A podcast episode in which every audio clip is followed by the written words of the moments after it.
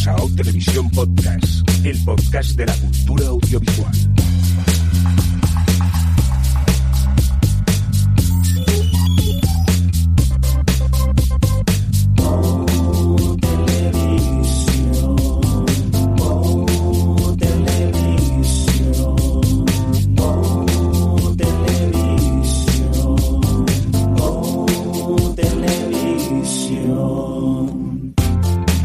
Bienvenidas y bienvenidos a O Televisión, un podcast donde cuatro amigos, hoy tres, nos reunimos para hablar de series de televisión.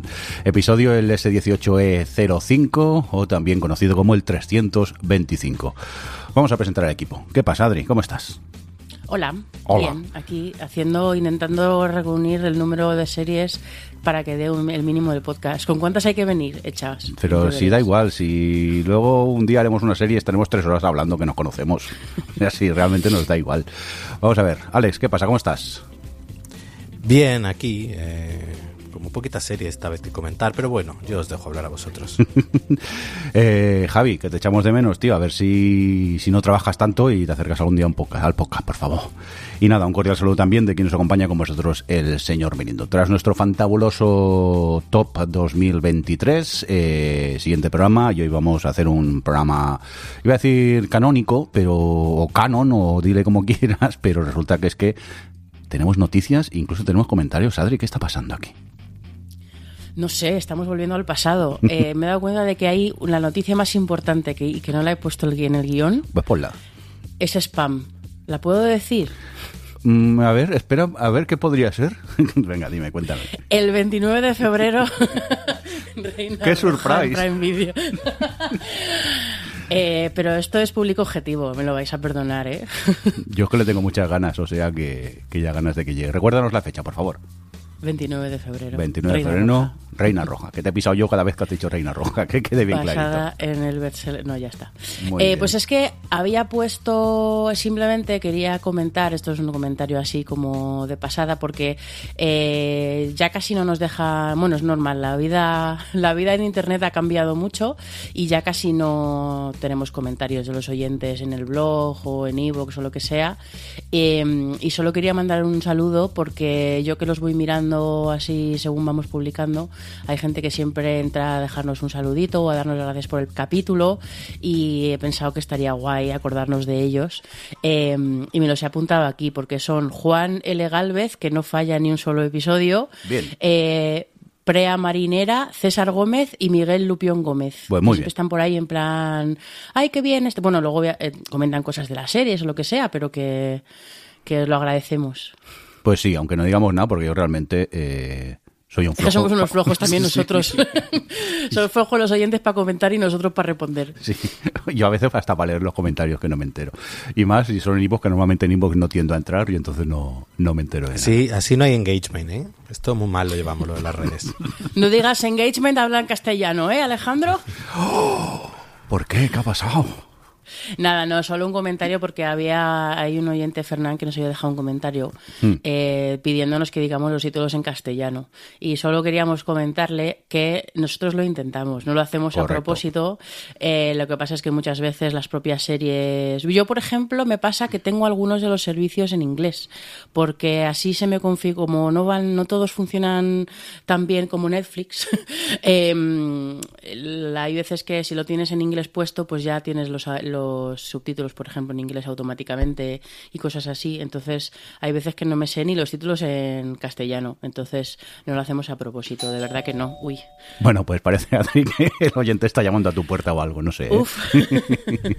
Venga, prometemos, si nos acordamos, decir los títulos en, en castellano. Lo que pasa, a mí me pasa igual que Adri, ¿eh? yo tengo muchos servicios en inglés y, y a veces, pues eso, no me entero de, de realmente cómo son los títulos en, en castellano. Que por cierto, hablando de títulos, eh, dejo aquí el clickbait.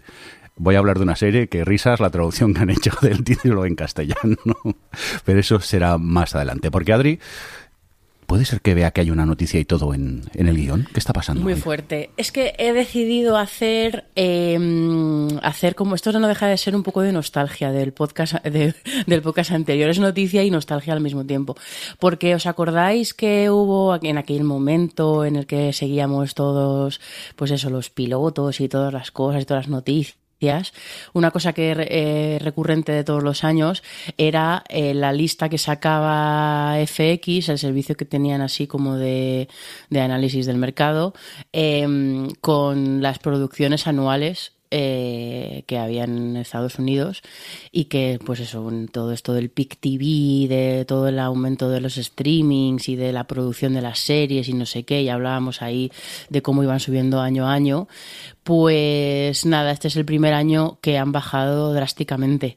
Y muchos dirán, o sea, obviamente hay un poco de mm, de motivo, o sea, un poco de razón en eh, la huelga de guionistas y de actores, claro que hay cosillas que se han retrasado, pero en realidad es una bajada mucho más drástica y que, y que responde a, un cambio en el mercado que se, que se lleva hablando desde hace tiempo, porque, bueno, pues donde antes estaban todas, bueno, ya las ha visto mmm, cómo está cambiando todo muy rápido, ¿no? Eh, donde antes era exclusividad, conseguir eh, nuevos eh, clientes y conseguir muchas horas y, y tener, pues eso, tus propias IPs, tus propios creadores para ti, todas estas cosas, ha dado un giro muy gordo. Al final Wall Street vamos, al final los, los accionistas son los que tienen los dineros, el poder aquí, los dineros. los dineros. Y ahora ya no lo miden, eh, por ejemplo, antes Netflix sus reportes anuales a los, a los accionistas los hacía en número de suscripciones, luego en número de horas y ahora ya desde el año pasado cambió, desde el primer año pasado, cambió a, a, a profitability, me lo decís en español, por favor, que no me sale. A, Beneficios. Beneficios, gracias. Eh, ese, claro, mi trabajo lo, hablo, lo hablamos todo el rato y ya tengo esa palabra eh, como mmm, pegada a fuego en inglés.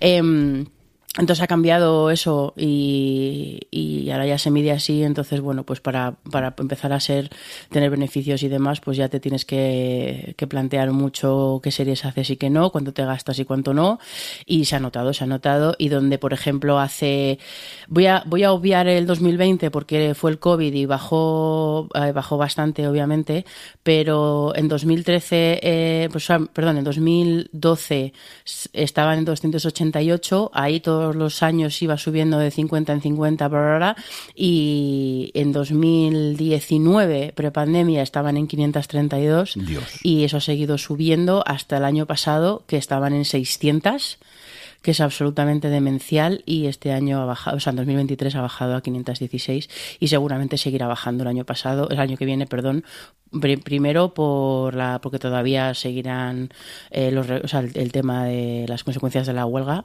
pero pero también porque se está recortando mogollón en, en producción y ya pues eso tenemos esto tenemos todo el tema de los anuncios tenemos todo el tema de, de las fusiones de cómo se van vendiendo HBO vendiendo todas sus series a Netflix está la cosa que, que a saber cómo está el mercado dentro de cinco años aparte de la inteligencia artificial que eso ya sí, eso lo dejamos para otro día porque me voy a quedar sin trabajo. Pero Sí, por favor, series ya- en inteligencia artificial. Tenemos muchas ganas, de verdad. Sí, sí, sí, sí, claro. Jodo. Eh, Pero es una que- pasada, 600 en un año. Es que uf, si ya era difícil en 2012 seguir 288 series, Sí. es que hay un momento que es imposible ver tantas series. No, y que no hay, que no, la gente no tiene tiempo para, o sea, y esto, pi- piensa, yo lo pensaba, lo estaba mirando aquí, o sea, en 2022 600, en un año en el que eh, todas lo que son, yo que sé, redes sociales, o sea, mm, plataformas que ofrecen contenido, porque sigue siendo, aunque sea otro tipo de contenido, sigue siendo contenido, ¿no? Los, los videojuegos están a tope de como industria. Tienes TikTok, Instagram, YouTube, Twitch, eh, que también al final es contenido y la gente pasa tiempo ahí. O sea, no hay 600 series, mm, no caben en los tiempos de las personas. Mm, Entonces, no sé, no sé, tengo bastante curiosidad de ver por dónde va la vida eh, del mundo del entretenimiento con, con este tema, porque bueno, ya la- lo comentábamos antes de empezar, eh, las cancelaciones están a la orden del día, cada vez es más difícil series que pasen de una segunda temporada, en fin. Aparte de lo que decías tú, factores como eso, pues ahora Twitch o incluso YouTube, a mí YouTube ahora me quita mucho tiempo. Es que no me doy cuenta, te pones a ver un vídeo y cuando te das cuenta llevas tres horas viendo vídeos de YouTube. Y eso quieras o no, pues también Sí, te quita bueno, tiempo eso- de series. Claro, claro, eh, pues es lo mismo, lo mismo que TikTok o que la- cualquier otra red social. Es verdad que yo YouTube lo considero distinto porque no es...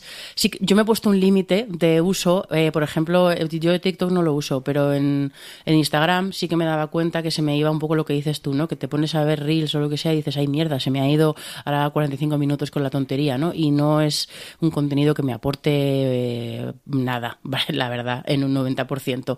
Eh, soy súper sincera, más allá de el 10% es los reels de mis amigos y de la gente que de verdad me interesa lo que me cuenta, lo demás es un pozo. Eh, pero, por ejemplo, yo YouTube, yo ahí veo Hot Ones, eh, la serie, la- el programa este que yo creo que he recomendado aquí ya de las alitas de pollo picantes. Sí. Parece un chiste cuando lo cuentas.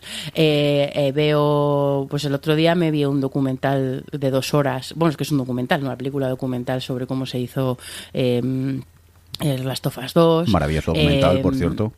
Sí, sí, maravilloso documental. Me- Dimension 20 me sigo viendo capítulos como si fueran una serie. ¿Os acordáis que aquí recomendé aquella miniserie de seis capítulos que tienen de sobre como si cómo era como justo como todos los terratenientes de Sauron justo cuando se cuando se destruye el anillo pues es est- estos juegos de rol grabados pues eso los sigo viendo. Y eso para mí es, es ver la tele entre comillas mm, lo- pero lo que pasa es que lo veo en YouTube y muchas veces lo veo en la tele en la tele de mi salón Sí, quiero decir. lo que pasa que tendemos, yo que sé, sea YouTube, eh, Twitch o Instagram, lo que sea, cualquier red de esas que podamos usar, eh, dices, hostias, quizá 40 minutos para una serie no tengo, pero voy a entrar un momentico a ver una cosa. Y cuando te das cuenta, has gastado más tiempo que si te hubieras puesto a ver un capítulo también. Porque es Sí, eso, sí, claro. aunque vayas a ver un, un- yo qué sé, tú a- vas a verte un Hot Ones, el de las alitas, eh, pero luego se acaba y, anda, mira, un vídeo relacionado que me dura dos minutitos, va, me veo Ah, este y a dormir. claro.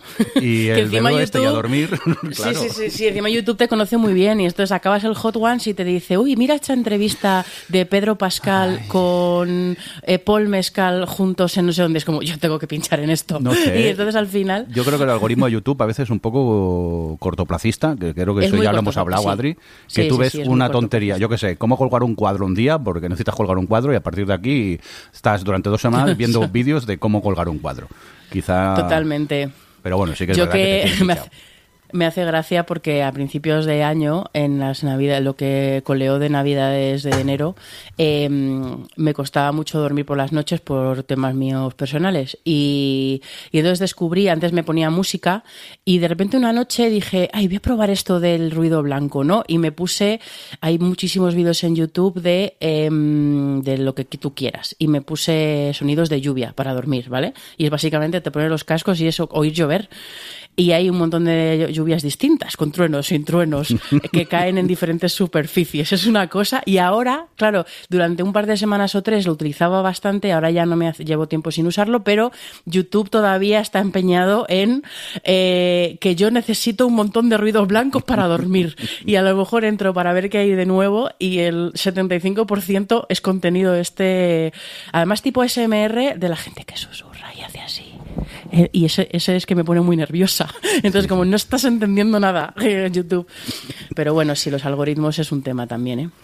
Bueno, resumiendo, que, que ya nos hacen tantas series. No sería el resumen Nos hacen tantas series eh, y, y todo, y yo qué sé. no- nos vamos a la mierda, ¿no? A ver, y a ver qué pasa con la industria del entretenimiento, la verdad, porque hay gente, lo de, lo de TikTok es tremendo. O sea, de verdad que la gente se ve películas enteras eh, en a cachitos en TikTok, que bueno, que cada uno con su cosa, ¿no? Pero eh, me alucina, me alucina. El- Yo, con, por ejemplo, con OT en el trabajo, eh, hay mogollón de gente que ha seguido eh, OT por TikTok. Que dices, o sea, ¿te ves una gala de una hora y pico en TikTok? Es que no lo entiendo.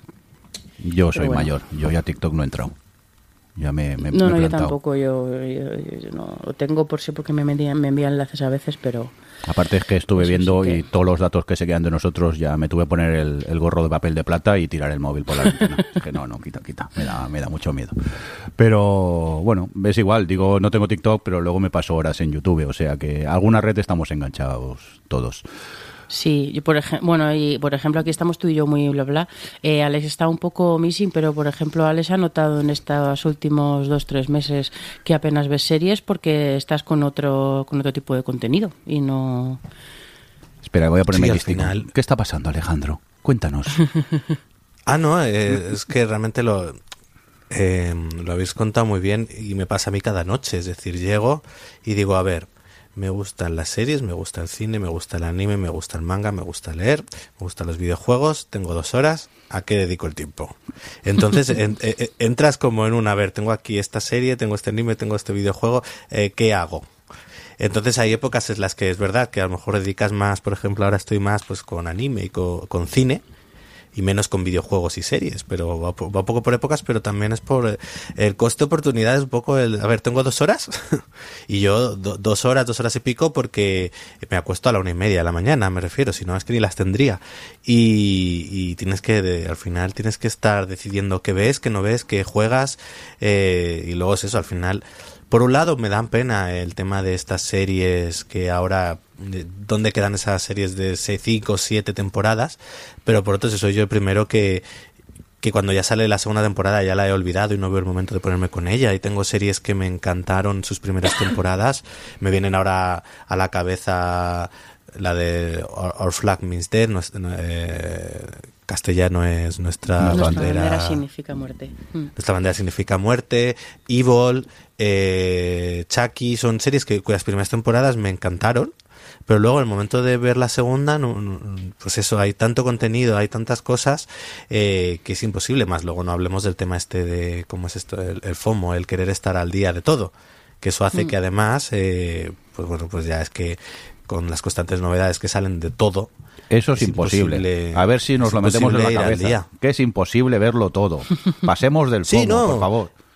Pero si ya no es ni siquiera verlo todo, porque ya, a ver, obviamente hace siglos, hace, mm, no sé, Creo que es un FOMO 15 más años. propio, interno, más que externo. Claro, es yo simplemente ver de lo Sí, que a sí. mí me interesa, Sí. intentar seguir las cosas que a mí me interesan, y eso Ya. ya, ni, ni alcanzo. Es decir, ya no hablo, yo que sé, a mí ya de, de series, pues me fijo unas pocas, y aún así en esas pocas hay algunas que no me da tiempo. Ahora, por ejemplo, lo miraba para hacer el guion de este capítulo y ha habido varias que solo he visto el primero, pero porque no me ha dado tiempo a ver más. Entonces, eh, por mí sí, que, que haya menos series, yo lo, lo veo bien. Yo- Pero, vamos, bien.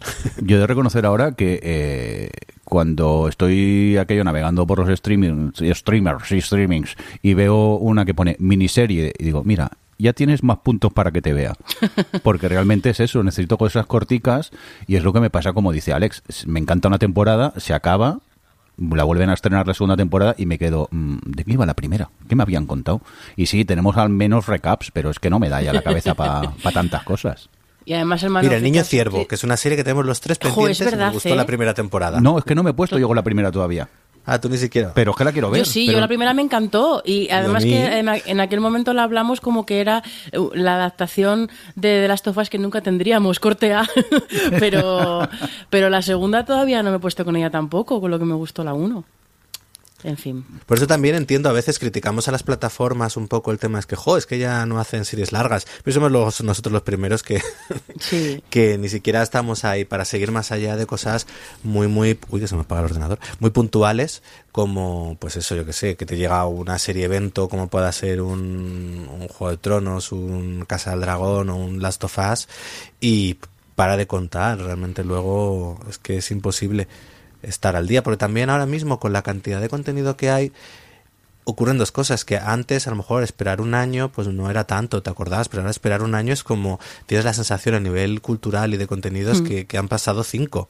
Además de que como muchas veces las cosas las echan de golpe, las emiten de golpe, tú te has visto toda una serie en una semana y luego tiene que pasar un año entero. Antes, pues bueno, te veías una temporada a lo largo de cinco meses y luego al final hasta que renovaban, pues a lo mejor eran seis meses de espera. Ahora te ves una serie en una semana y esperas un año a la siguiente. Pues ah, ya no te acuerdas. Eh, pero bueno, sí, es que ahora mismo el, todo el tema del ocio eh, eh, es tremendo. Y luego lo, pues eso, lo que habéis dicho también a nivel de, del cambio de las siguientes generaciones que vienen, la forma de consumir el contenido y demás, pues bueno, a, a ver. Yo tengo curiosidad a ver por dónde va todo. Oye, pues mientras eh, Alex va a enchufar el portátil a la corriente antes que se quede sin ordenador, nosotros, si os parece, vamos a por los pilotos 2.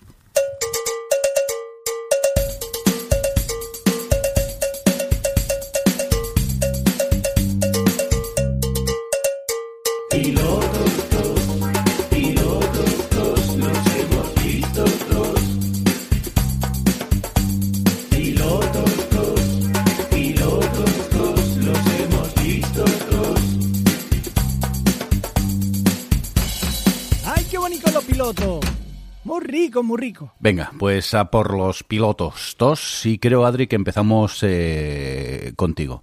¿Qué tal este Mr. and Misty y Mrs. Smith? Que me llama la curiosidad. Me pica. Pues mira, la verdad es que me está gustando. He visto tres capítulos.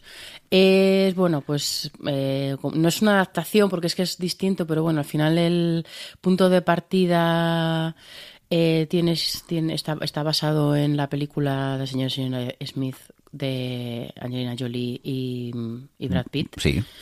Eh, y básicamente aquí lo que ves al, principio de la serie es que estas dos personas, que son Donald Glover y Maya Erskine, eh, están haciendo como una especie de entrevista, eh, claramente para ser agentes de algo, y les ponen juntos en una casa a hacer misiones y así, mm, simulando que son, que son matrimonio. Y cada capítulo lo que tú ves es su cómo su relación va avanzando a medida que van teniendo diferentes, diferentes casos en cada capítulo. Y mm, Además, en cada, en cada caso tienen siempre actores eh, bastante potentes, así como capitulares.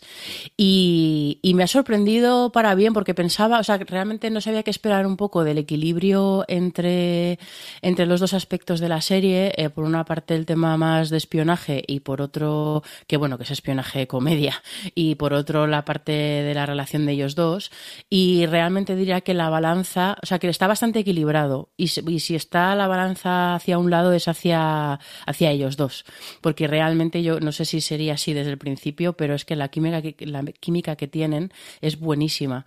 Y entonces la serie, incluso cuando no está siendo, no está haciendo eh, gags ni nada, ni situaciones eh, o sea, como eh, cómicas a propósito, ellos dos tienen una química muy divertida y, y es que te enganchan ya, solo con eso. Entonces me está, me está molando por eso, porque tienen eh, episodios, o sea, personajes eh, capitulares que son interesantes. Las, las, las, historias, como las partes de espionaje, son, bueno, pues eh, completamente demenciales las situaciones a las que llegan.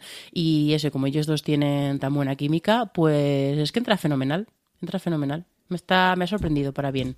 Bueno, pues tomamos nota de este Mr. and Mrs. Smith que tenéis en Prime Video y Alex en Netflix. Mira, la serie que se llama como Mi prima la Andorra, esta Griselda. ¿De qué va esta serie? es verdad, tengo mi prima Griselda. Eh, evadiendo impuestos en Andorra. No, viviendo allí porque nació allí. nació allí principalmente. Eh, a ver, Griselda es la, una nueva, la nueva serie de Netflix protagonizada por Sofía Vergara, que nos cuenta la historia de Griselda Blanco, que es una narcotraficante, que, bueno, pues, bueno es la historia de una narcotraficante en los años 70, 80 en Miami. ¿Qué pasa? Yo solo he visto el primer capítulo, no, no sé con ella, porque sí. más allá de... Creo que eh, todo lo que contaba lo estaba muy visto. Es decir, eh, ya hemos visto muchas temporadas de Narcos, muchas series similares y creo que Griselda no aportaba nada a, más allá de que en este caso la protagonista es una mujer, pero bueno, más allá de supuesto lo, bastante feminista que sea en sí la serie, que a ver, al final estamos hablando de un narcotraficante, que no es que sea eh, pues un modelo a seguir. Eh, no, la serie no, no creo que aporte nada especial, no, ni en su realización, ni en lo que cuenta, es algo que ya se ha visto otras veces. Quizás en su ventaja está que son pocos capítulos, no son sé si son cinco o seis, una miniserie. Decir que bueno, si os gusta este tipo de series la podéis ver y, y, se ve rápido porque aburrida no es. Yo simplemente no seguí por el hecho de que me quedé con la sensación de esto ya lo he visto antes, mejor contado y no, no me va a aportar nada nuevo. Así que bueno, mmm, si os gusta este tipo de series y no os importa volver un poco a lo mismo, pues eh, os puede gustar porque entretenida es. Y ella no está nada mal eh, dentro de, de, lo que está haciendo, así que bueno, pasable. Venga, pues... No es eh, para mí. Ok, eh, Griselda la dejamos de lado, que la tenéis en Netflix. Y Adri, aunque tú y yo hemos visto esta serie, vas a hablar tú de ella, porque yo es que realmente no sé qué he visto con este The, Cur The Course, The Course que tenéis en... que eso sería la maldición, ¿no? Eh, que tenemos en Sky Showtime. Sí, The Curse, pero que en- yo creo que en España ni siquiera le han, le han traducido el título. Vale. Eh, pues sí, es una, la verdad es que te entiendo porque es una serie muy complicada de presentar. Eh, es la nueva producción de Nathan Fielder, que aquí ya comentamos eh, muy entusiasmadamente eh, su anterior serie que era... em, De rehearsal, gracias el ensayo. de Rehearsal, gracias. Y aquí es, eh, The era, era un falso documental, aquí es ficción al 100%, pero eh, tiene el mismo formato de documental. O sea, es- eh, el otro tenía, era falso reality y, era- y- no sabías dónde estaba la línea entre la ficción y la realidad y demás. Y de hecho, ese era como uno de los principales debates en torno al formato. Este es una ficción, es una ficción. Lo que pasa es que, bueno, pues el, form- el es un, eh, imita como si unas cámaras siguieran a dos personas que están intentando, eh, o sea, como dos, dos personas mm, eh, privilegiadas de familias ricas, que son una pareja, que son Emma Stone y Nathan Fielder, y básicamente están intentando conseguir financiación y apoyo para hacer, para apoyar a las, no sé cómo decirlo, a los grupos indígenas de una zona de Estados Unidos, ¿no? Eh, entonces van con esta cosa del rollo eh, filántropo, yo estoy súper preocupado por, por esta gente y por la igualdad y no sé qué, y luego, bueno, pues lo que hace mm, realmente la serie es presentártelos como los mm, como dos personas súper ridículas eh, que realmente les importa bastante poco esto por lo que están abogando y mm, y todo en una en un tono de sátira que no es una sátira cómica, es una sátira de thriller. Entonces es un tono súper raro. Entonces, eh, porque Pero Adri, además la ¿dó- mu- dó- ¿dónde has sí. visto el thriller? ¿En el primer capítulo o eso pasa en el segundo? Es que en el pri- primer capítulo, bueno, no sé. En el se- sí, bueno, tiene como, bueno, thriller, como una tensión de que algo va a pasar. Y bueno, a lo mejor sí, a lo mejor Pero yo- eh, yo- se, yo lo se que noté- mejor con el 2. Es una tensión incómoda. Sí, ¿Puede sí, incómodo- ¿Sí?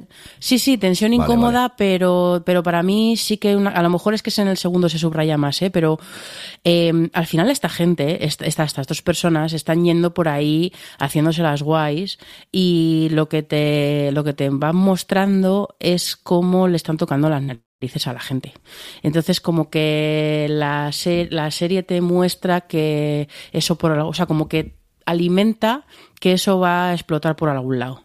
A eso me refiero con lo del thriller, Vale, el vale, suspense o el- esta cosilla, ¿no? Pero lo que pasa es que mm, no sé, que al, al contrario que de Rehearsal, que cada capítulo te iba sorprendiendo por dónde llega- lleva- llevaba este formato y cómo lo exploraba y cómo, pues eso, esta duda que decía, ¿no? Entre que es verdad, que no, que, o sea, todos sus elementos te iba sorprendiendo y te iba añadiendo cosas nuevas. En The Curse yo he visto dos capítulos y me da la sensación de que las- toda la propuesta de sátira incómoda y demás eh, es, está como ya vista y y como que el, pues un poco repetitiva en los dos capítulos. O sea, tú, si tú has visto el primero, el segundo es a lo mejor tiene una, alguna situación un poquito más tensa y demás, pero es prácticamente igual y como que no me dan ganas de seguir viéndola. Y pregunté además en, en Twitter a la, la gente que había seguido por si eso iba por, para algún lado y la verdad es que la respuesta que me, dio, me dieron fue que pues fue bastante unánime en que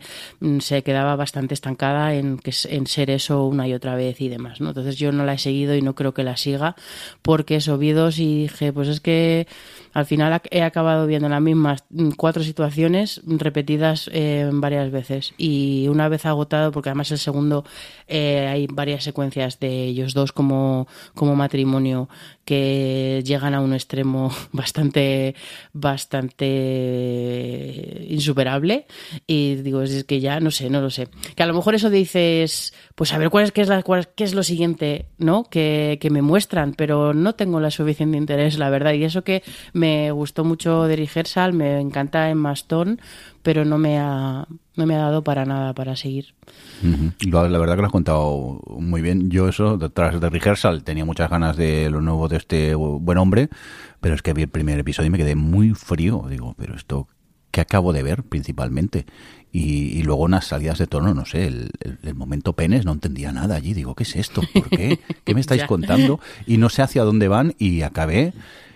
Y es que me quedé con cero ganas de seguir. Y por lo que me cuentas, pues se me están quitando aún más las ganas. No sé, si alguien la ha visto entera y, y piensa lo contrario, ahora no digáis que al final mejora para putear, ¿eh? para que la veamos. Pero vamos, que con sinceridad, si creéis que merece la pena seguir, dejárnoslo en los comentarios, que Adri amablemente se mira y ya nos avisará, porque somos unos flojos el resto.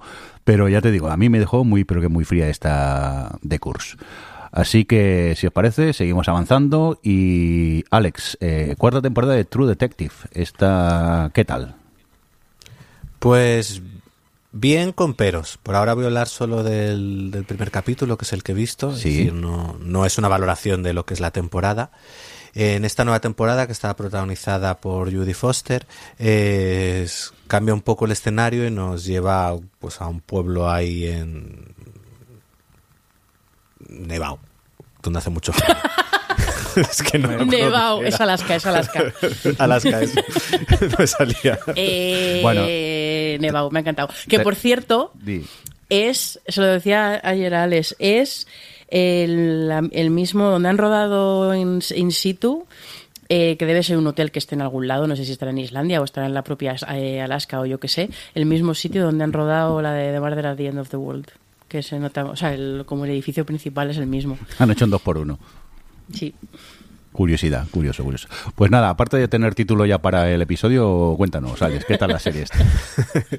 Pues bueno, situada en Alaska, comienza todo con la desaparición de un grupo de personas que está en una estación científica y a partir de ahí, pues bueno, comienza esa investigación y ahí viene mi pero. Entonces, durante este primer capítulo, lo que la serie hace es un poco presentarte lo normal, lo habitual, presentarte a los diferentes personajes, al policía que va a investigar el caso, a la compa- a- al compañero de ese policía, a la gente del pueblo, te va presentando un poco el ambiente que hay, eh, la situación pues un poco socioeconómica de que había ahí una mina que se cerró, bueno, un poco todo, te lo presenta todo, pero te presenta demasiado. Es decir, la serie se, empre- se empeña en que ya en el primer capítulo conozcas los traumas y los pasados de todos ellos. Entonces, a cada secuencia que ves es un constante darte información de eh, fulanito, porque sí, yo en el pasado tengo este trauma y de repente llegaba otro personaje y, y otro igual. Y es que hasta la señora que tiene un accidente en medio de la carretera también tiene un pasado y un trauma. Entonces, eh, yo creo como que sentía que la serie me estaba escupiendo constantemente información sin que yo creo que no era necesario. Tú un primer capítulo me tienes que presentar personajes eh, y, y lo que es el pueblo, pero no hace falta que me digas que todos tienen algo oculto y que todo, porque me lo vas a ir contando a lo largo de los episodios. En ese primer capítulo mejor céntrate en sus protagonistas y luego poco a poco cuéntame que el resto también tienen sus cosas, pero aquí como que quiere dejarte de primeras que si todo en el mundo, en el pueblo, tiene algo en el pasado, todo está afectado por algo, traumatizado por algo, y eso como que me echó un poco para atrás. A su favor, creo que la ambientación está muy bien, le da un punto sobrenatural incluso mayor que el que tienen las temporadas anteriores, bueno, sobre todo la primera, que es la que yo vi entera, porque mientras que la primera temporada era más una atmósfera eh, ahí con un puntillo Lovecraft tal, pero que nunca llegaba a materializarse en nada, creo que esta es un poco más explícita con el tema sobrenatural, hay que ver luego cómo evoluciona, y el misterio que plantea creo que es muy interesante, mi única queja fue eso, que creo que este primer capítulo es un escupirte como espectador, mira, todo, esto es lo que le pasa a todo el mundo, que no creo que fuese necesario cuando tienes más episodios, si fuese una película dices, bueno, pues vale, pero aquí mm, lo único que no... Adri creo que estaba de acuerdo, ¿no? Tú Pero- has visto también solo el primero, ¿verdad? Adri, una cosita, ¿por qué es so- sobrenatural, según tu teoría de Twitter? bueno, es que estoy viendo el prólogo. El prólogo te cuenta un poco qué pasa con esto, este grupo que desaparece, que decía Alex, y les ves ahí en la na- nave esa científica, y lo primero que ves a un señor que mete las palomitas en el microondas, las saca, eh, eh, recién hechas, y recién hechas abre la bolsa, así con las manitas, se hace así pupú, y, las, y digo, eh, ¿dónde están las quemaduras de tercer grado que tendría que tener este señor por abrir la bolsa de palomitas nada más sacarlas del microondas? es de superhéroes la serie, entonces me estás diciendo. Es de superhéroes, está claramente. Eh, ay, ¿Cómo se llama este? Es técnica, este? Adriana. Sí. Yo las no, cojo, no. las abro, juego, las esquinitas tiro y al momento. Y, y no haces. ¡Ah! Uh, ah mientras. No. Ya, ya. No, es que he aprendido, a ver, ya es práctica. Muchas palomitas de microondas. O ya no tienes tacto en los claro, dedos sí. de tantas quemaduras, también puede ser. Eso también, También. puede ser. Venga, Eh, después de este interesante debate. Yo realmente, o sea, tengo la misma, te- o sea, quiero decir, eh, Alex eh, tiene razón, 100%. Es como que te, te tiran pasados, de, o sea, te, te plantean pasados de personajes de absolutamente todo y es un poco, llega hasta- ser cómico eh, cuando ha acabado el capítulo.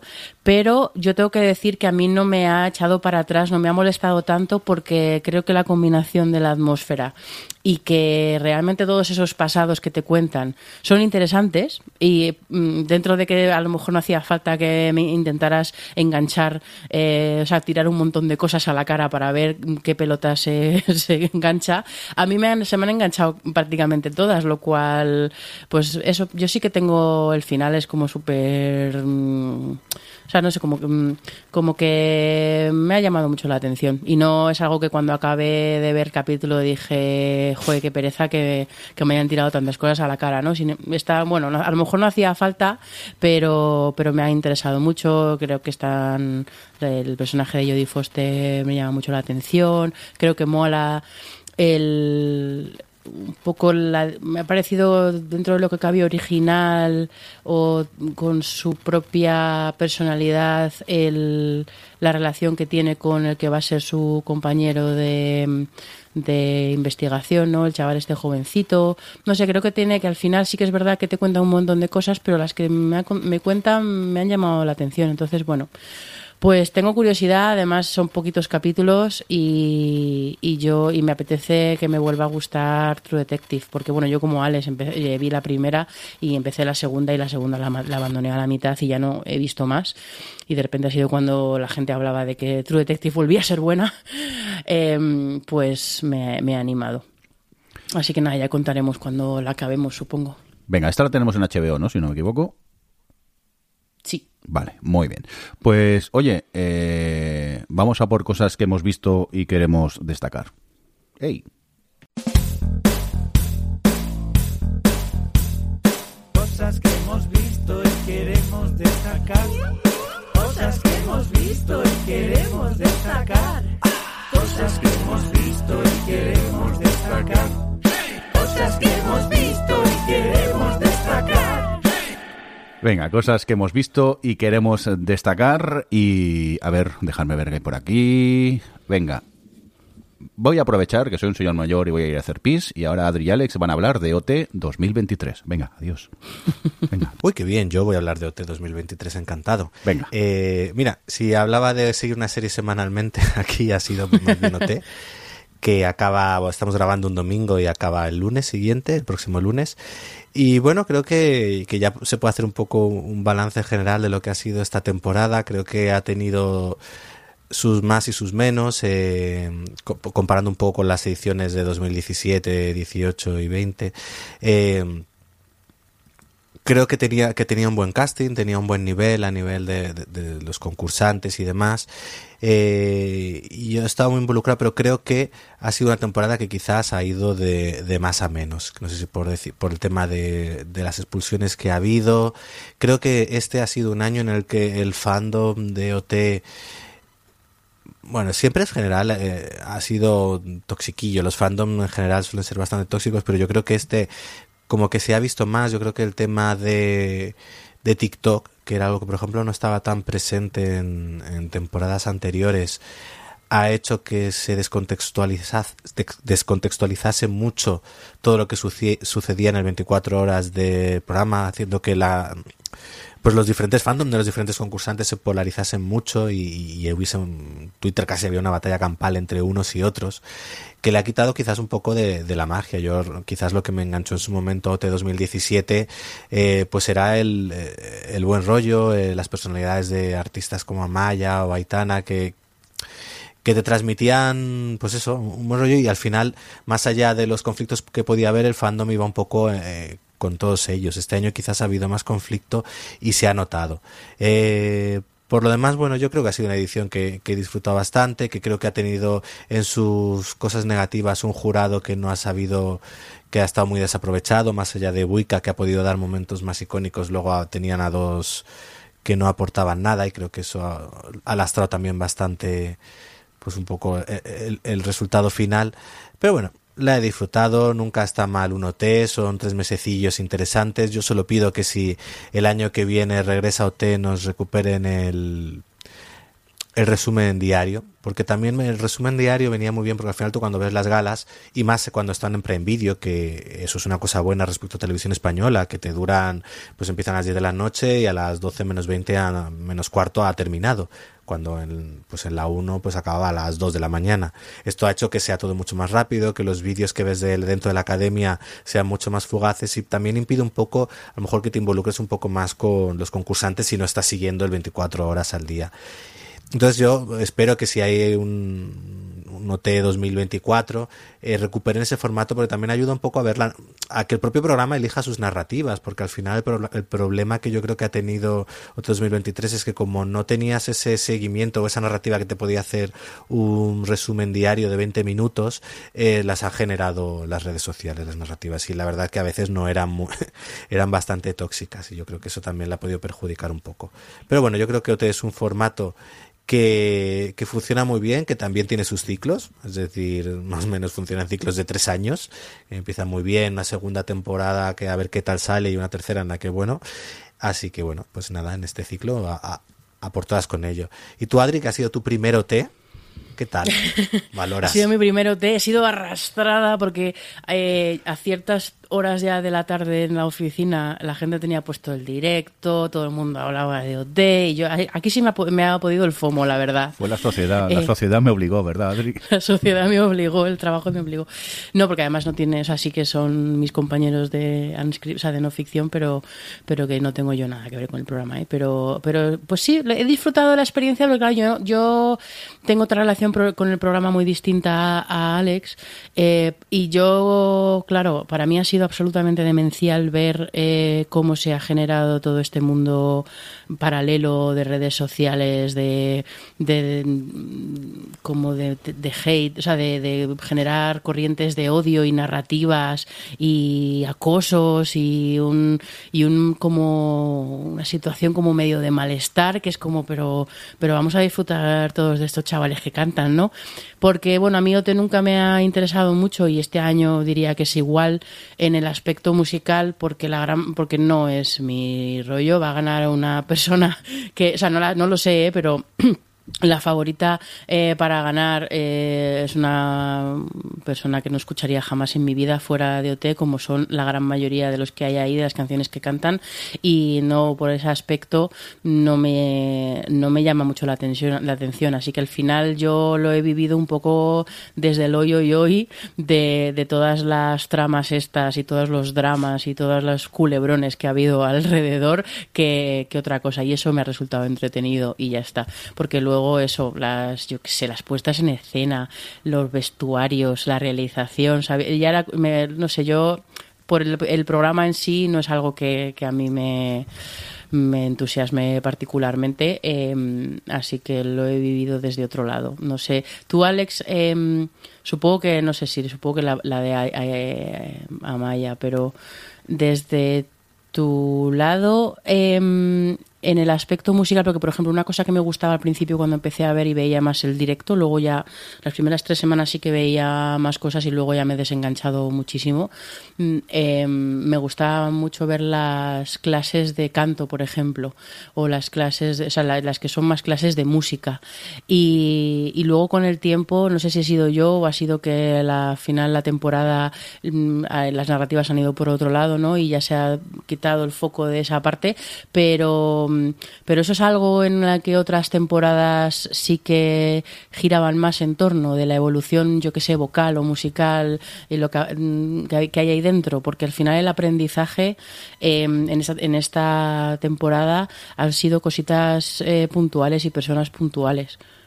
Es que yo creo que el, el problema ha estado en, por un lado, que ha faltado actuaciones realmente memorables. Creo que ha habido algunas que han estado muy bien, pero ha faltado momentos memorables. Y creo que aunque hay un buen nivel, de hecho quizás sería de las ediciones que mejor nivel de partida tienen, mm. creo que también ha faltado, a ver, esto voy a decir un poco así, pero gente que tenga esa magia o ese algo especial. Hay gente que canta muy bien, hay gente que, que te puede gustar como, pues, como interpreta, como tal, pero creo que ha faltado ha faltado un poco esa magia a nivel artístico.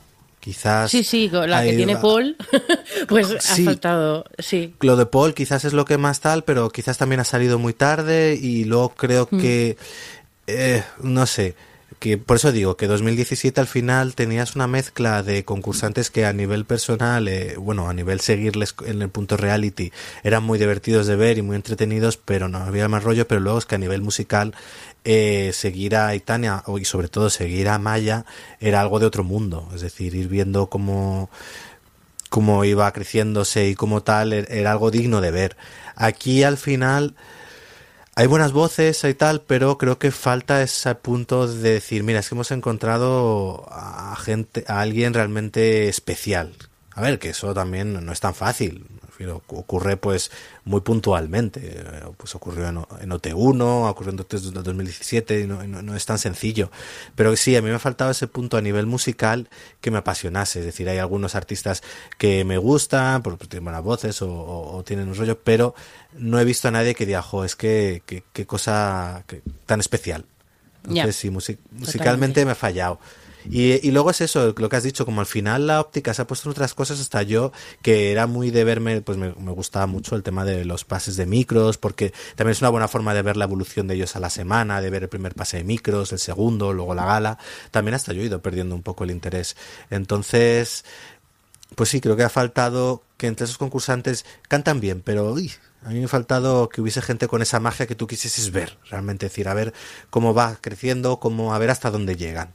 Sí, a ver, aquí hay gente que lo que voy a ver es hasta dónde pueden gritar más alto sin desafinar. Claro, a eso voy, claro, todo el mundo mm, flipa con Nayara, por ejemplo, y yo la veo y a mí me parece que está llamando a las cabras todo el día, porque no es una forma de cantar que a mí me parece que estés cantando. Sí, claro, tiene una, un chorro de voz increíble y llega a unos sitios impresionantes, pero no me transmite nada, no me tra- o sea, no, no la veo más que intentando llegar a la nota, ¿sabes? Y me, y me pasa mucho con, con la mayoría de los concursos. Claro, pero muchos yo, me pre- tú los ves y dices, luego fuera, ¿qué, qué van a hacer? Y realmente, claro, o que veas así con esa personalidad decir, pues solo ves a Paul, el resto, pues bueno, lo que les vayan poniendo, pero no ves gente tampoco que tú digas musicalmente estimulante. Bueno, bueno, hay gente que sabes lo que le van a poner a cantar, pero que no, que, que es como pues más de la mayoría, pero no es gente estimulante o gente que vaya, porque por ejemplo, Aitana, dentro del tipo de música que hace, no había nada en España, en la industria de España, como lo que, y bueno, y se ha demostrado luego hasta dónde ha llegado Aitana, pero no había nadie como ella en ese momento a nivel de pop y de y enganchó. Y a Maya lo mismo, Maya ha seguido un camino muy especial y, y, tú ya lo veías cuando estabas viendo eh, OT. En cambio aquí yo los veo y digo, bueno, muy bien, cantan bien, llegan muy alto, eh, pero luego musicalmente, ¿en qué se van a diferenciar de todo lo que hay? Pues eso, sí, a mí es lo, lo que yo creo que ha fallado también un poco hacia el final y ha hecho que, no tanto que perdiese el interés, porque, a ver, lo, al final, ver una gala de OT es muy disfrutable porque tú la ves, sobre todo la comentas, la comentas si la ves con gente o la comentas por redes y se hace muy entretenido y además ahora como son tan ágiles, pues no no se hacen pesadas. Pero se queda más en la parte reality que luego la parte más musical. Pues ya está todo dicho. Ya puedes volver, Jordi. ¿Eh? Vale, venga, venga, seguimos con más cosas. eh, bueno, eh, realmente eh, me suena todo a chino lo que habéis dicho y mira que en Twitter la gente no va a hablar de ella y algún nombre me suena, pero voy perdidísimo. Pero bueno, también entiendo que no es mi tipo de concurso, entonces es normal que, que a mí la sociedad no es como Adri, no me ha arrastrado a ello y entonces no, no he seguido para nada este OT. Pero vamos, que los fans estáis con muchas ganas ya de, de ver la final, que es, que es mañana, ¿no, Adri? ¿Hemos dicho? Sí. Sí, es Bueno, mañana. mañana, voy ma- a Barcelona. mañana para nosotros, que estamos grabando domingo, no sé cuándo vamos a publicar este episodio, porque yo soy vago y entonces trabajo poco, pero bueno, en breve lo tendréis publicado. Venga, vamos a seguir con más cositas. Eh, hombre, Adri, para toda la gente, Explain, ¿qué tal esta cuarta temporada de tu serie gente. favorita? Este For All Mankind, para toda la humanidad, o para nosotros, o para Adri, para toda la gente. Para toda la gente, eh, fue mi serie favorita en sus primeras dos temporadas. Uy, en pasado ya. ¿Por qué? En pasado. Bueno, quiero, creo que al final es una serie que, y, y así ya empiezo mi comentario de la cuarta, que me ha gustado tantísimo y que tiene una combinación de elementos que me gustan tanto que al final eso reverbera y probablemente la cuarta, que es la que he acabado ahora, em, me ha gustado más de lo que merezca. Aunque bueno, mirando, si, me tengo que, porque cuando vi, ayer acabé el último y me metí en TV Time y estuve mirando un poco lo que comentaba la gente y a la gente le ha flipado la temporada en realidad. Eh, que me ha sorprendido porque no sé, yo estoy, o sea, yo estoy un poco mixed. Eh, tengo, a ver, ¿Qué le pasó a la cuarta temporada? Me parece que es mejor que la tercera. Eh, porque la tercera estaba en un punto en el que sabía que tenía que renovarse en cuanto a meter algunos personajes nuevos.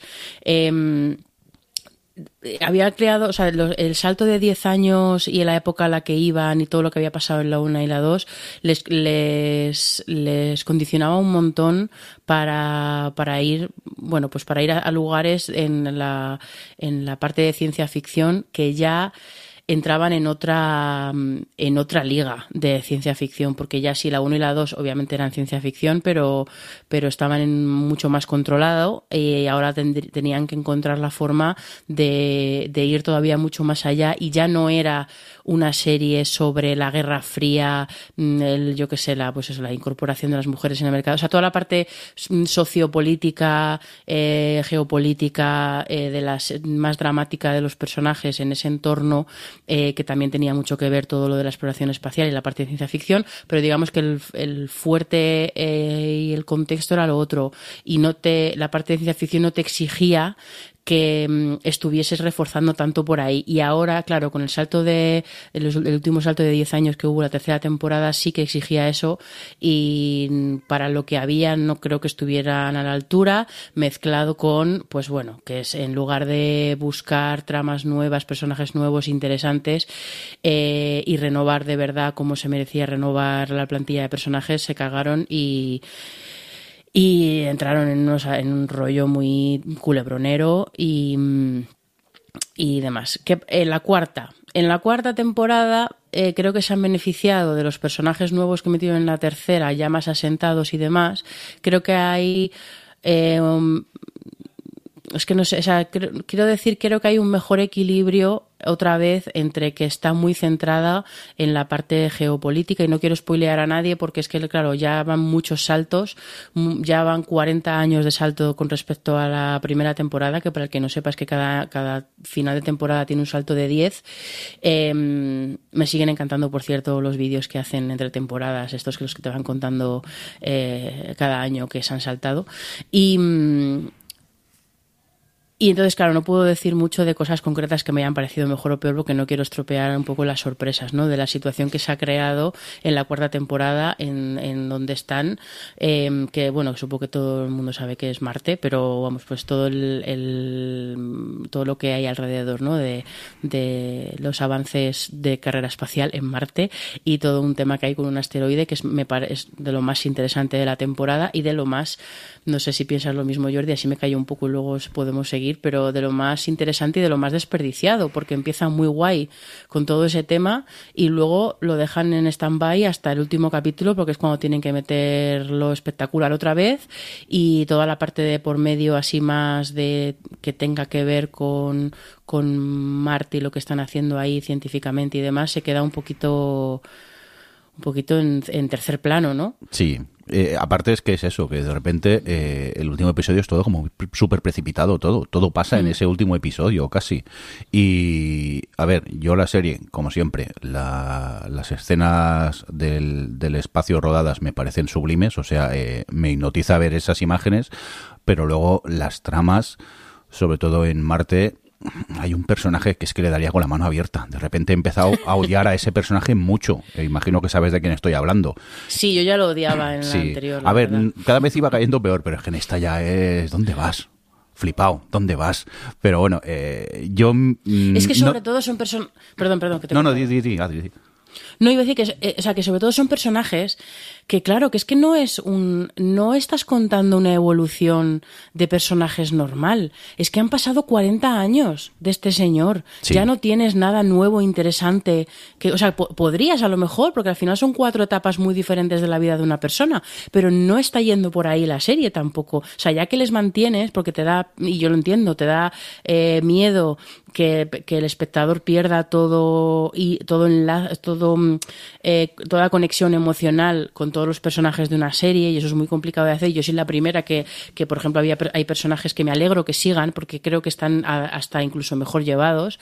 Eh, el personaje de ella, que sabrás a quién me, me- refiero, eh, tiene una evolución dentro de la serie muchísimo más lógica y muchísimo más interesante y toda su trama de esta temporada es de lo que más me ha gustado y es un personaje que lleva desde la temporada 1 y, está, y ahí sí que han aprovechado que son cuatro décadas de la vida de una persona en la que no es lo mismo cómo se enfrenta a ciertas situaciones en la temporada 4 de que cómo se enfrenta a las mismas en la 1 y creo que en esa trama ha estado muy guay eh, porque además es una persona que está como al otro lado de todo lo que le ha pasado en fin como muchas cosas súper interesantes pero es pues es lo, se lo decía ayer a Alex al final lo que me ha gustado mucho o sea eh, lo que me gusta mucho de la serie me sigue compensando por las cosas que, que creo que no han sabido aprovechar tanto. Por ejemplo toda la trama esta de los personajes nuevos de que de base es una idea guay porque siempre buscan una, una trama sociopolítica para, para que sea eh, realmente lo que quieren hablar ¿no? con la excusa de, de la ciencia ficción y aquí estamos con una trama como de no quiero decir mucho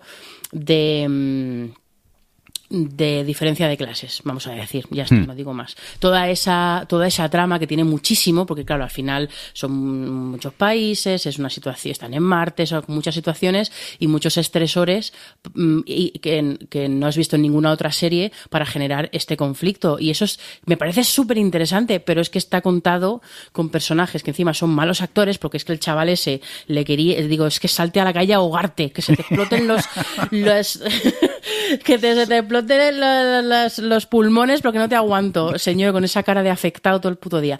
Eh, pues es, me da pena porque esa trama está, era muy guay y la han llevado por un punto, un punto, o sea, por un lado un poco culebronero que no hacía falta. Y, mm, y luego eso, y luego pues los personajes que no saben aprovechar y que al final efectivamente van por el punto culebronero. El personaje de, de la hija de este señor, mm, pues es como, es un personaje que parece que va a tener importancia y luego es un no personaje. O sea, hay un Ya. montón de personajes que en, en esta, en esta serie coral son protagonistas y que luego en realidad son no personajes. Y eso me molesta porque es que eso no les pasaba en la 1 y la 2. Hasta el personaje más secundario era interesante, tenía su pequeña cosa o su pequeña tramita o su pequeño conflicto. Y aquí es como el mismo conflicto, la misma situación toda la temporada hasta el último capítulo. Que dices, y encima la- eh, es como, o sea, después de todo y lo que ha hecho este, o sea, así, o sea, después de todo lo que ha pasado, esto es lo que hace que te hace- que, que, que- que resuelva, o sea, de esta forma resuelves el conflicto. Es que claro, no puedo decir, pero encima la, la forma de resolver las cosas me ha enfadado. Entonces, bueno, tengo que decir que la temporada, o sea, no lo parece, porque estoy siendo un poco así, porque, pero porque viene más de lo que podría haber sido y la rabia que me da de lo que podría haber sido. Pero la temporada me ha parecido bien, o sea, quiero decir, la he disfrutado. No es que ver, me haya parecido bien. yo igual, La ¿eh? he disfrutado. Yo igual. La he disfrutado bastante. Los momentos guays me han gustado un montón. Todo el personaje de ella me ha, pare- me me ha gustado un montón y tiene capítulos buenísimos. Lo que dices tú, toda la parte de los momentos más más de, de ciencia ficción eh, son hipnóticos y siguen estando roda- rodados como Los Ángeles. La música de esta serie es que ya me compensa verla. O sea, o sea, me, me, me ha, me ha gustado ver la temporada, ¿eh? pero, pero creo que hay mucho de bueno, pues el amor acumulado que tengo por la serie y de, y de perdonar muchas cosas por, Yo- por otras. Yo el resumen sería que realmente me ha gustado esta cuarta temporada. Lo que pasa que mucho menos que otras, pero sí que es verdad que tiene tramas que me interesan muchísimo y entonces pues eh, eso hace que me decante a que me está gustando. Cierto que hay una trama, que creo que es la que coincidimos, que dices, hostias, mm, os lo podíais haber currado un pelín más. Pero de todas formas, yo he salido contento de esta cuarta temporada. Aunque bueno, es lo que dices tú, comparada con la primera y la segunda, pues bueno, no es tanto, pero vamos, que yo la recomendaría, ¿eh? esta serie. Es una serie que a mí me, me gusta mucho. Sí, además otro elemento, por cierto, eh, que estaba pensando en el salto que han dado, pero por decir, claro, esto es en los 90, eh, bueno, finales de los 90, principios de los 2000, y claro, en estas, ya lo hemos hablado mucho, esta serie, que se dejan todos los dineros en música, es que, claro, estamos hablando de mi adolescencia, de mis 18 años. Entonces ponen música que cuando la... O sea, que, que- que de- para contextualizar la época y demás todo el rato, que bueno, claro, yo arribísima todo el rato porque, porque vamos, 98% de canciones favoritas de la vida.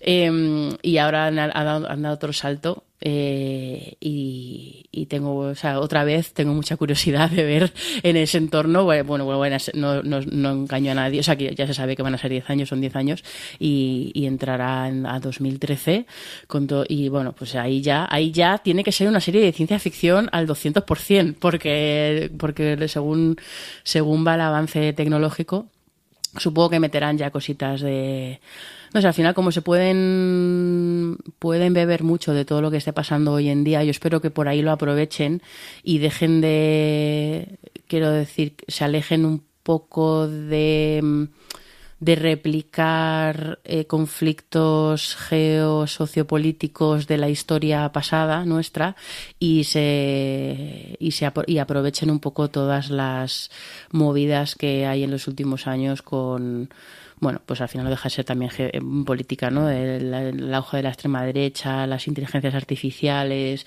eh, o sea, como un montón de cosas que yo creo que pueden ahí meter, meter bien y que la quinta sea súper interesante. Aparte de ya, ahora sí que ya no pueden estar vivos algunos. Entonces quiero decir, a la mierda. Adri, no te metas con las inteligencias artificiales, que este podcast está hecho con inteligencia artificial, que nosotros estamos de vacaciones estos días, o sea que, que no te metas Mierda, con ellas. es verdad. Venga, chiste malo aparte, dejamos para toda la humanidad de un lado y Alex, nos vas a hablar de Monarch. Pues sí, eh, esta serie que empezó bien, luego fatal y luego terminó mm, de- decente. Sí, es un Y este es el resumen. Muy bien, venga, vamos con más series. Mona creo que ya hablan, hablé un poquillo, me parece, cuando se Sí. estrenó, que es esta serie basada en el Monsterverso, que son todas estas películas de Godzilla, King Kong, King Kong versus Godzilla, Godzilla versus King Kong versus no sé qué. Bueno, que ahora van a estrenar en breve la siguiente y he visto el tráiler y pinta como la cosa más delirante. Pero bueno, ahí estaré el primer día en el cine. Eh, pero volviendo a lo que es la serie, eh, en su momento cuando hablé de ella llevábamos poquillos capítulos y, hablé bastante bien. Me parecía que, que era interesante, planteaba un poco en una serie de personajes cómo sería ese mundo tras el ataque de Godzilla, en el que la, la posibilidad de que llegue un monstruo gigante y arrase con tu ciudad y tenía ahí una serie de elementos interesantes. ¿Qué ocurrió? Pues que sus protagonistas eh, se centró al final eh, eh, en tres chavales, bueno, en tres personajes jóvenes que, eh, que, que eran bastante odiosos, por quedarnos cortos. Tanto por cómo estaban escritos como por cómo estaban interpretados y se convirtieron un poco en el eh, en el motor de lo de que iba llevando la trama hacia adelante porque al principio la serie comienza contándote la trama actual y un flashback del pasado pero ese flashback como que se queda un poco en stand-by en todo el tramo medio de la serie y ahí decae todo mucho porque al final tienes una serie sostenida en tres personajes que ya no es que no te interesen es que los odias te caen muy mal entonces uf. pero bueno ahí, ahí seguí poquito a poco seguí seguí seguí y es verdad que al final al menos en sus últimos dos tres capítulos como vuelve a retomar un poco el pulso te vuelve a retomar ese flashback lo, lo conecta todo un poco y, y, y bueno y acaba cumpliendo en el último tramo si la recomiendo pues la verdad es que no te tiene que gustar mucho este tipo de, de películas Oye, ¿y a mí sí? Para hacerme sufrir. No, a ti tú habías llegado hasta el 7. Adrián había, había pasado ya el tramo malo. Dije, hija, pues ponte el final y ya y, ves que mejora un poquito los últimos. Pero si no la has empezado o te gusta mucho este tipo de peli, de pues estas películas y, y quizás por completismo de, de toda esa mitología que están creando tal, pero creo que está desaprovechada. Me pasa un poco como con muchas series de ciencia ficción de Apple, que meten mucho dinero, mucho tal, pero luego ah, hacen aguas. Es como, por ejemplo, le pasaba a esta otra Invasión, o bueno, alguna más que he visto eh, este año. Entonces, ah, em, hay mucho dinero, mucho tal, pero luego me fallan los personajes, me falla que lo que me cuentes, al final la, la ciencia ficción está bien, pero tienes que- me toca agarrar a algo a alguien que me interese y es que aquí eran realmente odiosos creo que, que Adri a, a la chica a la protagonista le tenía un cariño verdad Bueno, es que dejé la serie por ella. Bueno, realmente dejé la serie por ella y por el otro, por el hermano, el hermanastro. Como, eh, es Pero que, o sea, me, tienes que me verla, parecía Adri. Toda la trama. Que al final mejora. No, toda la trama del presente. O sea, es que encima, toda la trama del presente, que es la que ellos son los protagonistas, todo lo de Monarch como empresa y un poco esa especie de, pues bueno, el que les por qué les perseguían, bueno, todas las motivaciones y toda esa trama, no entendía nada por dónde la estaban llevando. Me parecía como rozando el absurdo. Y encima hay varios, hay un par de capítulos seguidos que no hay trama del pasado, que era lo único que me estaba interesando, entonces ya la abandoné, la abandoné.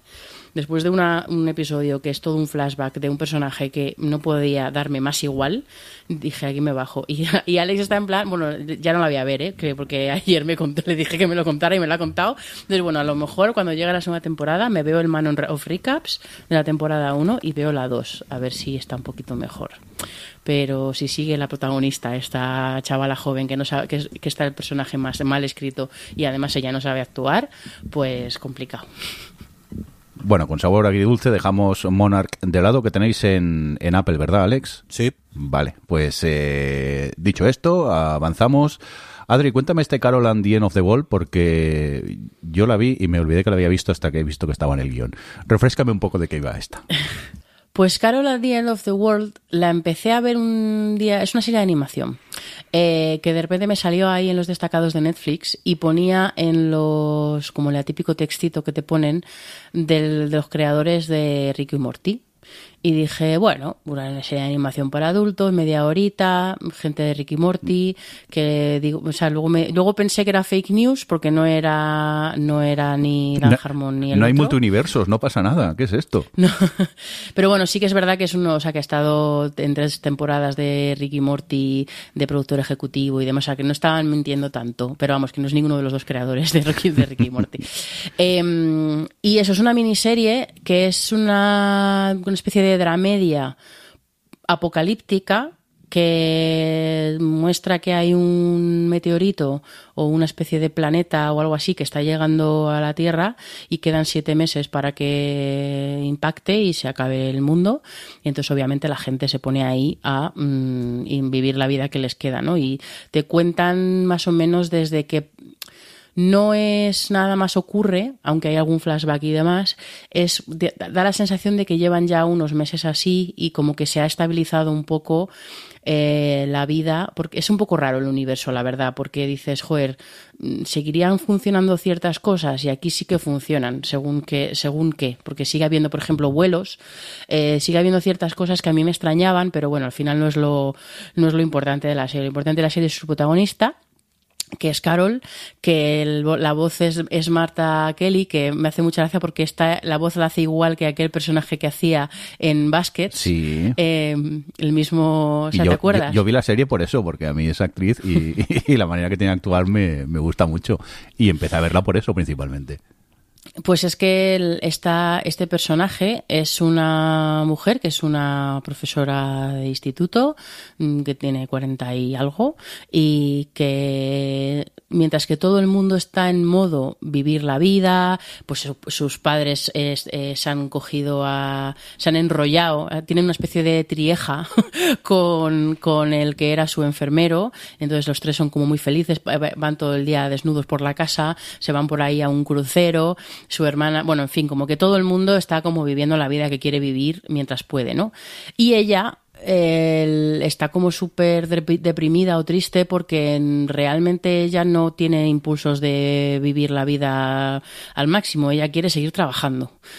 Y, entonces lo que te cuenta un poco la serie es como, bueno, ella encuentra una oficina que sigue activa, no sabes muy bien qué hacen, pero todo el mundo va todas las mañanas y sigue trabajando en la oficina delante de sus ordenadores, casi nadie se habla con nadie, luego acaba la jornada y se vuelve su casa, y entonces ella encuentra como esa especie de su, su- oasis personal, ¿no? Dentro de esta, de este apocalipsis. Y al final la serie, pues es, habla un poco de, pues de esto, ¿no? De, de, de, de- de tu identidad y de no dejar, o sea, y de llevar la vida un poco que quieres y que qué papel juega el hedonismo dentro de eso. Eh, no sé, es como, es, es muy peculiar porque creo que la serie no es del todo redonda en sus tesis porque creo que aprovecha este, este punto de partida para hablarte de muchas cosas que a veces parecen un poco inconexas, pero al final todos los capítulos en el enfoque, el, el personaje que era un poquito más el protagonista porque ella se va cruzando con gente o cosas así me resultaba tan interesante y tan curioso y, y en el fondo es una serie como muy filosófica, ¿no? Sobre la vida, aunque sí que me parezca un poco no incoherente, que no acabo de ver un, eh, como el no acabo de ver como la tesis en conjunto de la serie, pero sí en los capítulos individuales, ¿no? Que a lo mejor ese es el punto. Pero mm, tiene un capítulo buenísimo, por, eh, por ejemplo, con uno de los compañeros del, trabajo que se queda muerto en el sitio y no, los, no se dan cuenta hasta dentro de tres días y gira todo un poco en torno a la vida de ese chico. Tienen capítulos como concretos que me, encantaron.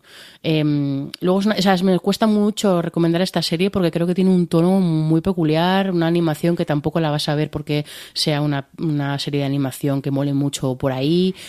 Pero, no sé, este rollo existencial, filosófico, tal, a mí me, me interesó. No sé, a ti, yo creo que tú la abandonaste, ¿verdad? No, no, la acabé, la acabé. Lo que pasa vale. que, eh, claro, es que es lo que dices tú, tiene un tono un poco de bajona también. Sí, de- sí, es de bajones. Claro, no es como, míratela que es animación y te vas a reír mucho. No, aunque realmente te ríes en algunos momentos de, de la serie, pero su tono es más un tono más gris, más... Claro, cada, es un, cada uno acepta el fin del mundo como quiere, ¿no? Y en este caso, pues, Carol prefiere irse a trabajar cada día. Y bueno, es eso, es ella eh, como aceptando el que el mundo se acaba y que no tengo por qué divertirme como el resto del mundo si a mí lo que me gusta es, es hacer esto y irme a trabajar. Y no me ha disgustado la serie, me ha estado gustando, me hay capítulos que me gustan mucho más que otros, hay otro, mm, el del tema del surf, a mí no conecté para nada con ese capítulo, por ejemplo, pero eh, en conjunto eh, yo es una serie que me gustó. No le pondría un excelente, quizá ni un notable, pero yo un bien sí que se lo pondría. Y bueno, para ver algo distinto, no, no me parece mal Carol and the End of the Ball. Pero vamos, Adri, no sé si tú la recomendarías o no. Yo sí, yo la recomendaría, ¿eh? Yo la recomendaría, pero bueno, habiendo escuchado un poco lo que hemos dicho de ella, pues valorar si te apetece el, el tipo de serie. Pero yo creo que si te llama Originales. eh, por el, sí, si te llama por el planteamiento y por el enfoque y demás, yo sí que la recomendaría. Em, porque, por ejemplo, eso lo que tú, tú has dicho, ¿no? Al final eh, eh, tiene este punto de de, del trabajo como, o sea, la rutina como algo, como lugar seguro, o como, y, y no, y no por cobardía o por no querer salir el fuera o por no querer salir de tu zona de confort, sino que hay un, un discurso de respeto y de, y de, mm, bueno, pues eso, de, de que no es mejor una cosa que otra. Claro, ¿no? esto- Eh, pero por eso, o sea, lo que voy es que al principio parecía, y digo, bueno, esto es una glorificación también un poco aquí del trabajo, ¿no? Que a mí me tenía un discurso, o sea, al principio tiene algunas cosas que dices, bueno, ¿qué? Pero luego es verdad que la serie va por otro lado y te encuentra otras cosas. El capítulo de, el fla- bueno, no es un flashback, es una especie de cosa alternativa, extraña de lo que podría haber sido, ¿no? Otra Carol, y el capítulo ese de la otra Carol surfera me pareció súper guay, todo lo que significaba dentro de la la tesis de la Summer, como las, las diferentes ideas que te suelta la serie. No sé, yo sí que la recomiendo, la recomiendo. Ala. Venga. Si luego nos gusta y eso venís aquí a pedirme. Nos dejé comentarios en iVoox, que se los mira Cuentas. Adri. Eh, venga, pues este de Carol y el fin del mundo, que la tenéis en, en Netflix. Y Overflag Mean Death, Death, eh, segunda temporada, que tristemente la han cancelado, ¿no, Adri? ¿Está? Ay, menos mal que tengo eh, tercera temporada de Buenos Presagios, de Good Omens, porque menudo drama cuando dijeron que la habían cancelado. No se merecía que la cancelasen, creo yo. No se merecía que la cancelasen, aunque es verdad que este el final de la 2 yo creo que en cierto modo se lo deberían de oler porque no es un final abierto, es un final dentro, vamos, bueno, bastante cerrado, que cierra un poco el arco de todo lo que te han contado durante la temporada y no me, no me duele tanto como por ejemplo si hubieran cancelado eh, Buenos Presagios que sí que se queda en un final que me enfada. Em, pero no, pues tengo poco que decir porque es que es un poco que es la primera, es que es una serie divertidísima, encantadora. em, es verdad que en esta temporada se han visto forzados a. a, mm, ¿cómo, decirlo? a forzar los conflictos de algunos personajes, pero funciona tan bien que da igual. Eh, hacen cosas que o al final son piratas y hacen cosas que es que son súper imperdonables, pero luego es como, jo, pero es que en el fondo somos buenas personas, como, bueno, ya, pero yo soy, yo quiero decir, todos tenemos nuestros grises, pero hay cosas que hacéis vosotros que yo no sería capaz.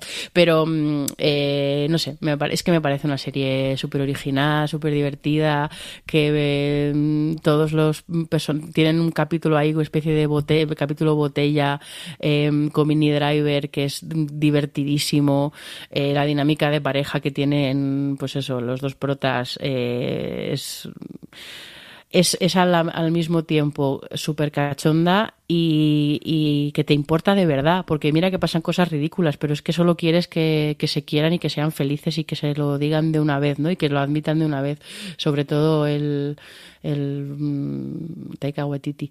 Pero mm, que por otro lado, madre mía, qué, qué guapo es ese señor. Y ese es el único motivo por el que voy a salir. A ver.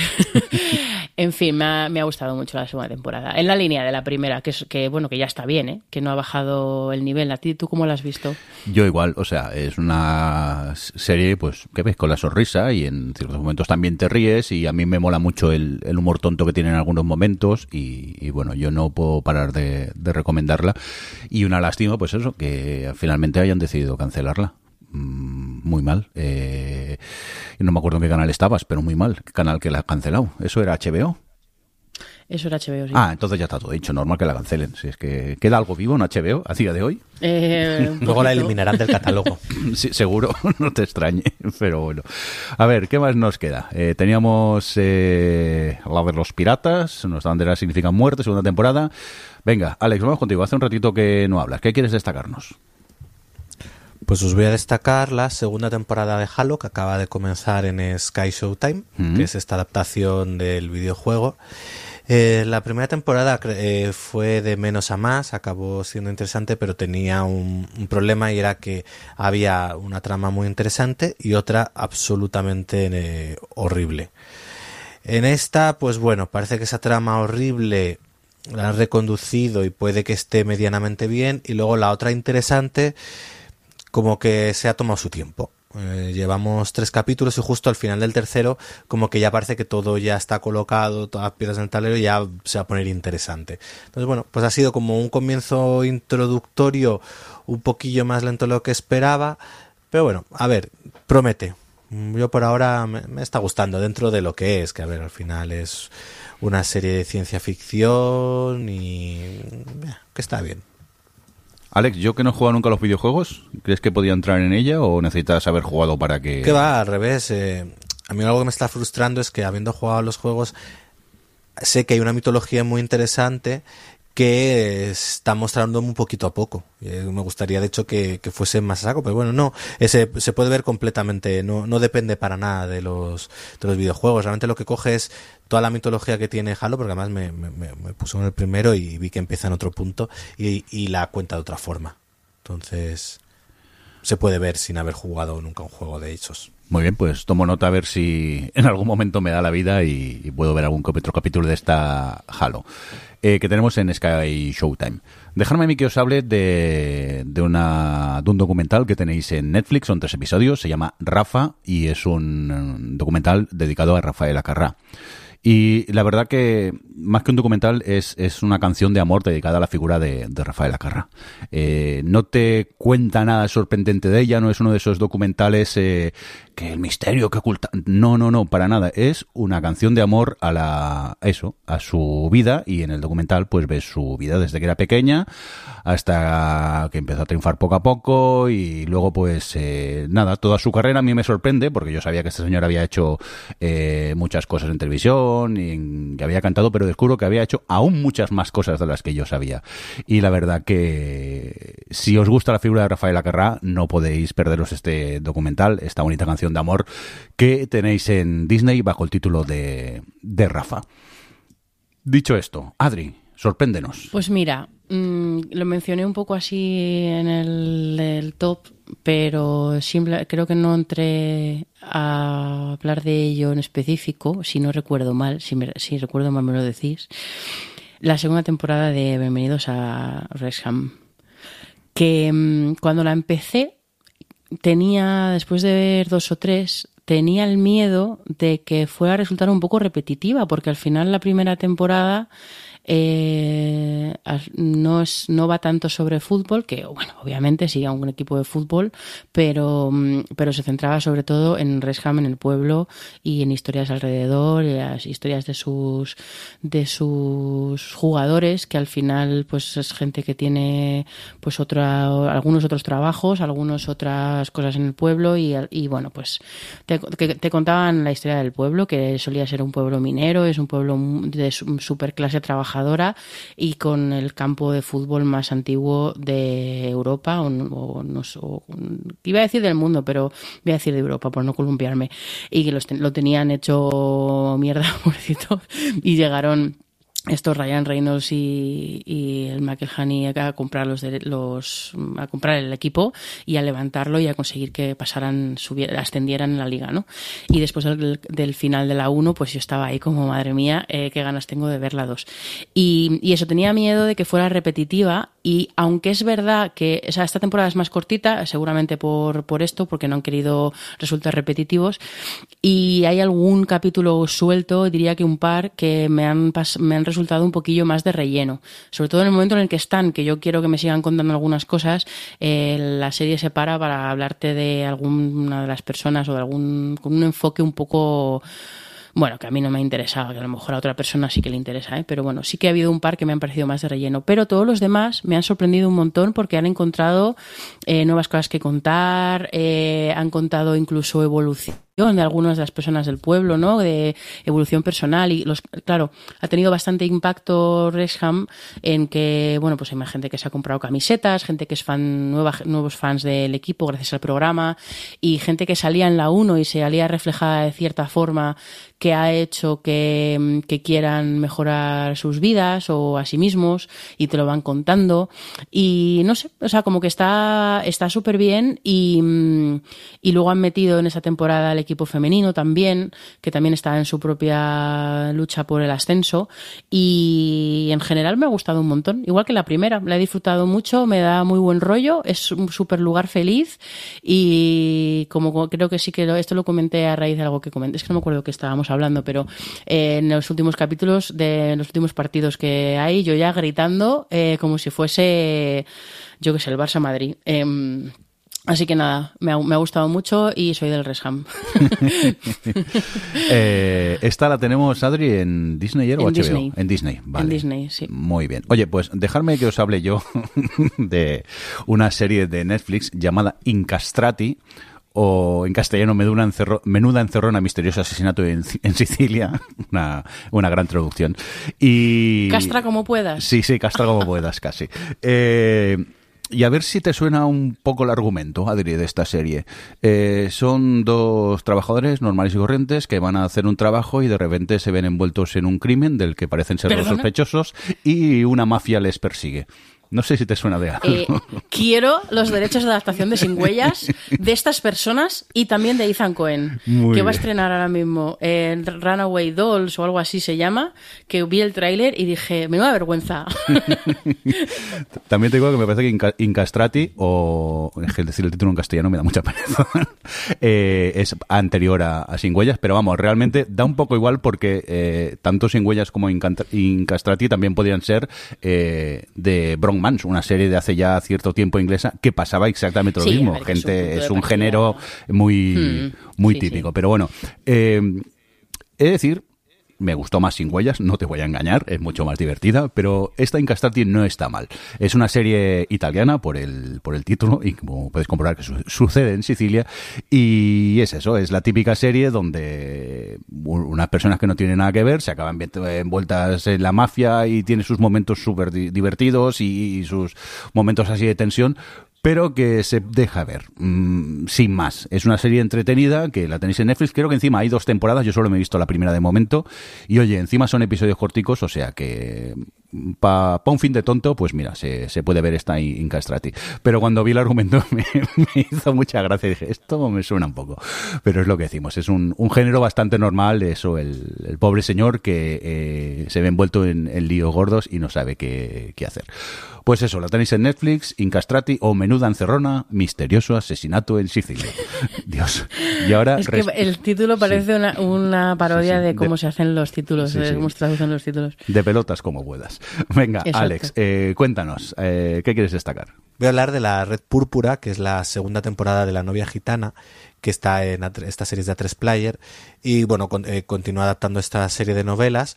Y al igual que pasó con la primera temporada, creo que hace muchos cambios respecto a la novela, porque en este caso eh, ta- ta- también me la leí antes de haber visto la serie. Y creo que son cambios para bien. Creo que mejora lo que, lo que había escrito, da más coherencia a, a- los personajes, da más peso al equipo que trabaja con la, con la, con la detective principal y gestiona mejor todo el drama de, de la protagonista, porque al final, bueno, eh, todo parte ya en la primera temporada con que a esta mujer eh, le secuestran al hijo cuando este es pequeño y entonces todo su toda está enfocado en encontrar a su hijo. Entonces esta segunda temporada eh, ya se centra en eso, en, este hijo que ha perdido, en cómo lo encuentra, las circunstancias. Es una temporada bastante oscura que además suceden cosas muy escabrosas en los libros que yo creo que la serie las capea muy bien, las, las muestra con el suficiente tacto como para no caer eh, en cosas que a lo mejor habrían sido pues, de peor gusto o más el gore por el gore y creo que lo, gestiona bastante bien. Y bueno pues ha sido una temporada que, que, me ha gustado que de hecho estoy con curiosidad por ver la tercera cómo continúa todo. Creo que ha funcionado muy bien el dar más peso a, los secundarios. Y quizás lo único mi único pero es no tanto porque esté mal, sino porque el enfoque que le da la actriz protagonista a su personaje eh, me sigue resultando un poco opaco, me sigue costando llegar a ella, entonces emocionalmente, por la forma en la que lo interpreta. Pero bueno, es su decisión y supongo también del director y bueno, ahí está. Así que bueno, eh, creo que es buena temporada, la podéis ver en, en A3 Player. Pues dejarme a mí que hable rápidamente de la segunda y tristemente creo que última temporada ya de Julia que tenéis en HBO, porque HBO se la ha cargado, o Sur- Surprise, Surprise Pikachu.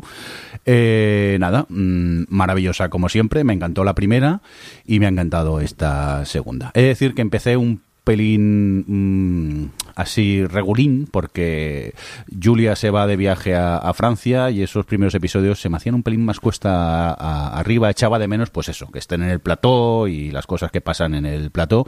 Y afortunadamente a partir del tercer episodio eh, ella vuelve de sus vacaciones y a disfrutar de plató plató. Y la verdad que es una serie que pues eso ves con una sonrisita es una serie que te da felicidad y está muy muy chula.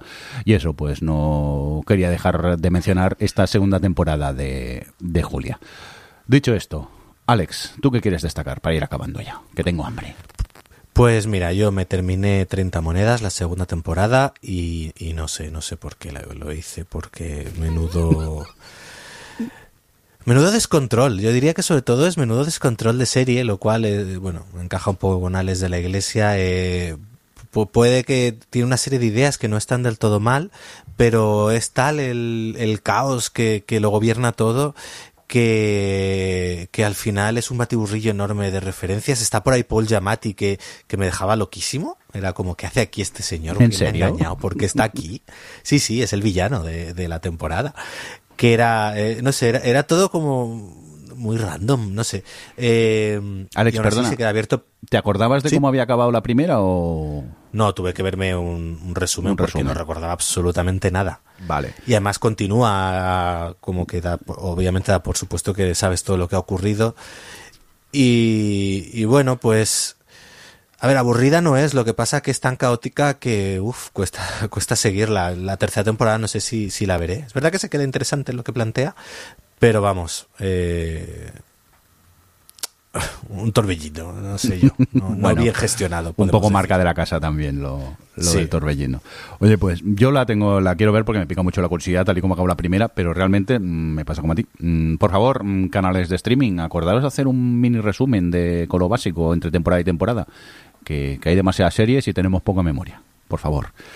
Dicho esto, Adri, ¿te queda alguna cosita o ya, ya lo dejamos aquí? Lo dejamos aquí, yo creo. Venga, pues adiós, que hay hambre. Ah, Eh, venga, eh. Adri, muchas gracias por estar por ahí. Eh, muchas veces, ya o no, o Sí, las justas veces, que, que nos da, que nos den de, para las series que vemos últimamente.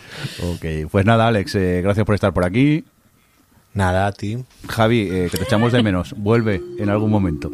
Y un cordial saludo de quien nos acompaña con vosotros, el señor Mirindo. Adiós. Bye. Adiós. O Televisión Podcast, el podcast de la cultura audiovisual.